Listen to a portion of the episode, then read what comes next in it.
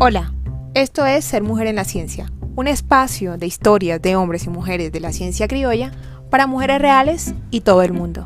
Sean todos bienvenidos. Yo soy Ana Lucía Pico y nuestra primera invitada es bióloga, profesora, mamá y el claro ejemplo de la palabra diversidad. Ella es Brigitte Baptiste Bienvenida Brigitte, es realmente un honor tenerte aquí como nuestra primera invitada y me gustaría que seas tú misma quien nos cuente quién es Brigitte.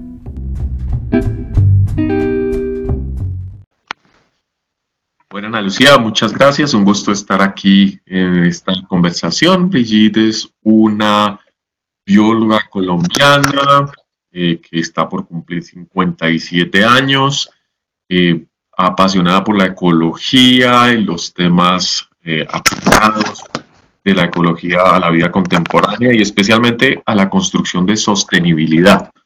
Es decir, cómo utilizamos la ciencia de la mejor manera para eh, llegar a acuerdos y a propuestas que nos ayuden a superar eh, los conflictos y los problemas ambientales contemporáneos. Tengo una familia muy bonita, eh, casada hace 21 años casi, tengo dos hijas, tres gatos, eh, y bueno, una vida muy bogotana en este momento de confinamiento. Como todos por estos días. Brigitte, me gustaría que nos cuentes un poco para ti qué es la ciencia y qué te motivó a estudiar una. Desde mi experiencia personal puedo hablar de la curiosidad que pues que tengo desde niña, la, la educación que he recibido pues desde el hogar, desde el colegio toda esa curiosidad se fue agigantando, por decirlo de alguna manera, y crearon una niña curiosa que se interesó muchísimo por la biología y que, bueno, decidió estudiarla, que se sigue superando, que sigue construyendo a la bióloga y a la mujer. La motivación, yo creo que igual que a ti, la curiosidad, eh, las ganas de conocer más, de saber qué hay en el mundo, saber para dónde van las hormigas cuando van caminando en fila con sus hojitas, para qué están haciendo los peces debajo del agua. Eh, curiosidad, curiosidad que yo creo que sigue siendo el motor más importante de la ciencia. Entonces, aparte de la motivación que es la curiosidad, indudablemente la ciencia es un método, es una forma organizada de aproximarse al conocimiento y eso hoy en día incluso me causa más curiosidad que la curiosidad por el mundo es decir, cómo la sociedad, cómo la gente organiza su mente, organiza su eh, manera de acercarse a la realidad para dar una versión de la realidad sobre la cual operar. Entonces, hay un tema de filosofía de la ciencia, claro, yo creo que es producto de la edad también, que uno comienza a migrar hacia esos temas. Experiencias que dan los años, claramente.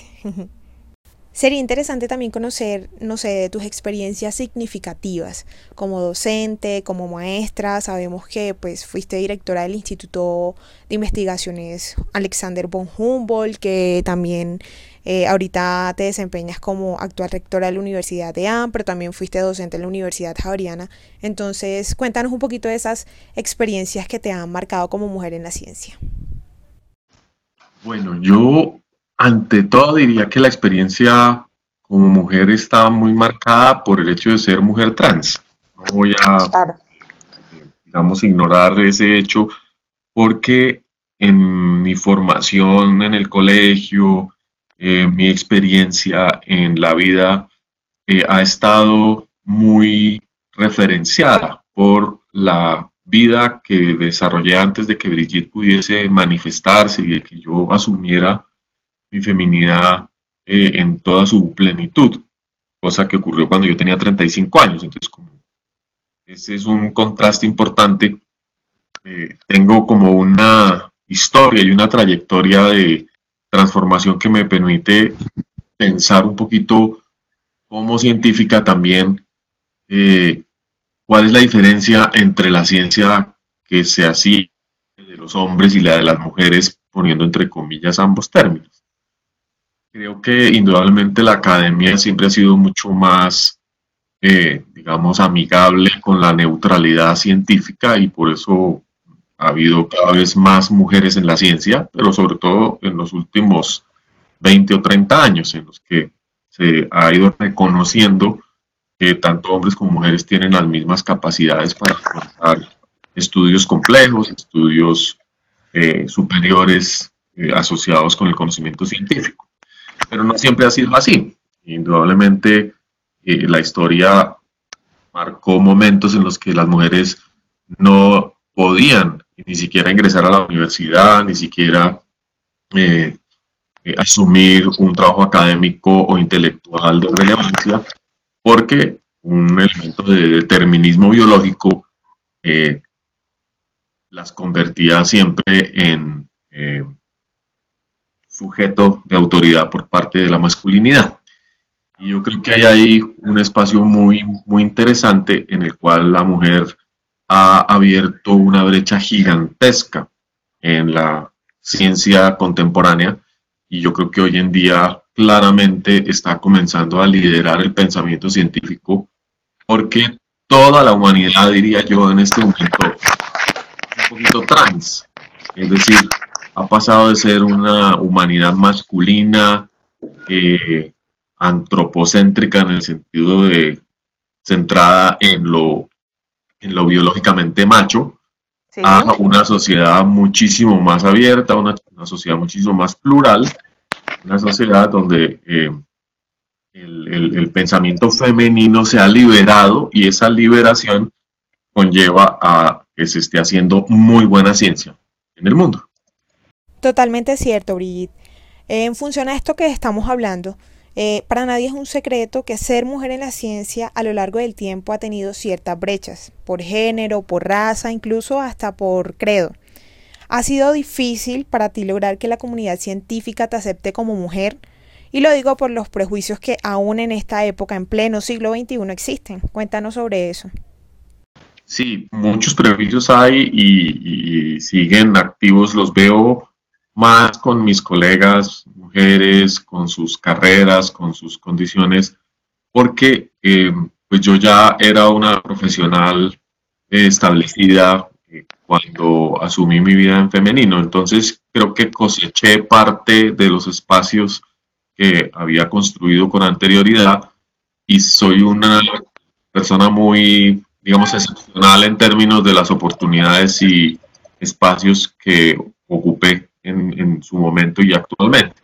Entonces, tengo suerte, creo que soy una mujer con suerte y la excepcionalidad ha generado esa condición y, pues eh, nunca he tenido que afrontar, digamos, temas de prejuicios o limitaciones a mi actividad eh, en ese sentido. ¿Consideras entonces que la ciencia es una vía para romper estereotipos? Porque si a mí me preguntas, yo siento que los has roto todos. Eh, ya tenías una vida profesional consolidada y es poner un punto y decir, bueno, de aquí en adelante ya mi vida va en femenino, eso va a cargar un montón de cosas. Entonces, en función a tu experiencia, ¿consideras que la ciencia es una vía para romper todos esos estereotipos y paradigmas que se tienen en la sociedad? Sí, muchísimo. Y de hecho esa es una de mis tareas más eh, apasionantes, las que más me gusta en este momento, es utilizar y referenciar el pensamiento científico como un pensamiento liberador, un pensamiento antidogmático que elimina los prejuicios de todas partes y en particular en relación con la condición de género y de diversidad sexual. Claramente muchos de los prejuicios hasta hace muy poco, ¿no? Todavía de las personas respecto a los hombres o a las mujeres eh, están basadas en estereotipos anatómicos, en estereotipos biológicos, morfológicos, lo que llamamos determinismos reproductivos, por ejemplo. Entonces la mujer, por el hecho de que eh, es la eh, que biológicamente está a cargo de la reproducción del cuidado de los niños durante los primeros años, entonces tiene unos roles limitados y diferenciales. Eh, esos determinismos desaparecen cuando convergen muchas ciencias demostrando que no hay tal, que la eh, condición de feminidad o de masculinidad es una construcción cultural y es una construcción que no eh, puede basarse en la reducción de nuestro pensamiento al, a lo anatómico o a lo biológico, porque si no, habría muchísimos otros elementos de la cultura que habría que cuestionar. Entonces hay muchos ejemplos eh, en estos debates contemporáneos. Totalmente de acuerdo y siempre me ha llamado la atención algo y es que muchas veces, no digo que en todos los casos, pero en algunos casos es tomar un extremo, o ser esposa y mamá, o ser científica, dedicarse a la ciencia. Muchas veces también pasa que debemos sacrificar, entre comillas, cosas, tiempo, espacio, eh, familia, dedicación, no sé. Entonces, son roles o, o esta cultura machista que, que viene arraigada desde hace muchísimo tiempo y que, y que viene cambiando, que hoy en día uno ya puede decir, bueno, ya la mujer tiene otro papel, ya la mujer se le ve de otra manera. Entonces, creo que son cambios que valen la pena y que a través de la ciencia misma se han podido lograr y, y es muy, muy gratificante. Brigitte, sabemos que te desempeñas actualmente como la rectora de la Universidad EAN de Bogotá y esta pregunta va un poco enfocada a eso. ¿A qué estrategias desde la academia y como rectora has implementado o tienes en tus proyectos para fomentar el amor por la ciencia en las jóvenes y, por qué no, también en las niñas? Cuéntanos sobre esto. Bueno, es una experiencia muy interesante estar en una universidad eh, laica, una universidad que está concentrada además en el emprendimiento basado en la innovación. Y en ese espacio eh, ha habido una maduración muy interesante del rol de la mujer eh, de manera un poquito espontánea, aunque las directivas de la universidad siempre han tenido una política, digamos, de equidad en ese sentido importante.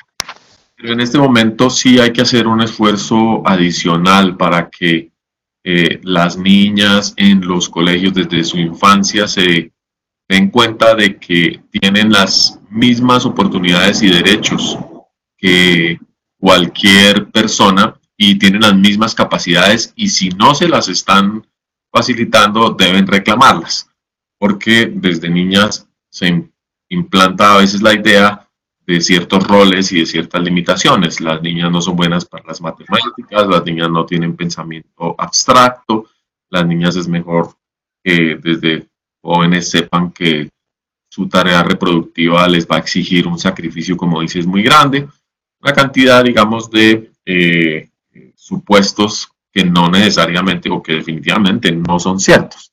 Entonces, cuando ya eh, las mujeres que se han graduado de bachillerato eh, quieren desarrollar una carrera científica, una carrera tecnológica, todavía a veces tienen estos mm, discursos eh, inmersos en su interior y dudan de sus capacidades, dudan de, su, del alcance que le pueden dar a su vida profesional y eso genera eh, eh, que, se, que haya mucho talento que deje de desarrollarse.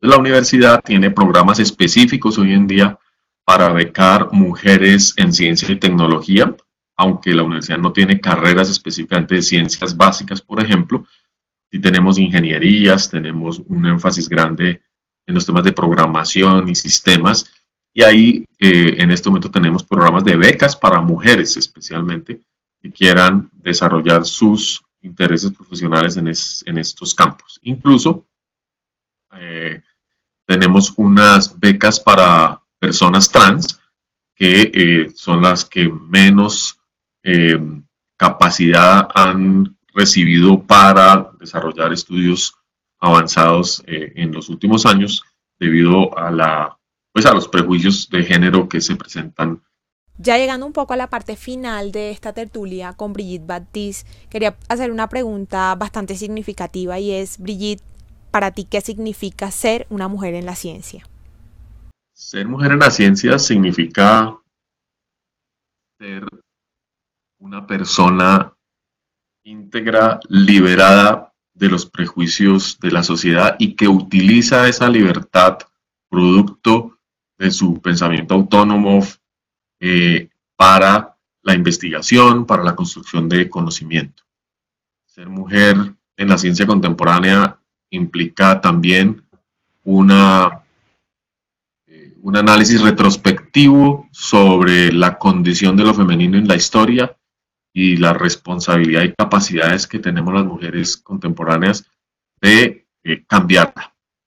Por estos días estamos atravesando una pandemia de talla mundial, en donde la ciencia ha demostrado una vez más que es sumamente importante. ¿Qué mensaje le envías a la comunidad científica colombiana que en estos días trabaja arduamente para salir pronto pues, de esta crisis por la que estamos pasando? Bueno, un mensaje de agradecimiento por ese compromiso eh, a veces eh, poco visible para el resto de la sociedad que tienen los y las científicas eh, por su mm, dedicación, por su convicción en que la ciencia y la construcción de conocimiento son absolutamente por encima de cualquier otra actividad la clave para que la sociedad pueda mejorar su bienestar, pueda resolver sus conflictos y sus problemas. Así que mucho ánimo, mucho agradecimiento y ojalá que el Estado y el resto seamos capaces de apoyar este trabajo que están haciendo. De esta manera finalizamos nuestro primer episodio de Ser Mujer en la Ciencia. Agradecimientos especiales a Brigitte, nuestra primera invitada en este primer episodio. Esperamos que les haya gustado muchísimo. Asimismo, agradecimientos especiales a Ana Lucía Gutiérrez de la Universidad EAN de Bogotá. Los esperamos en nuestro próximo capítulo, no se lo pueden perder.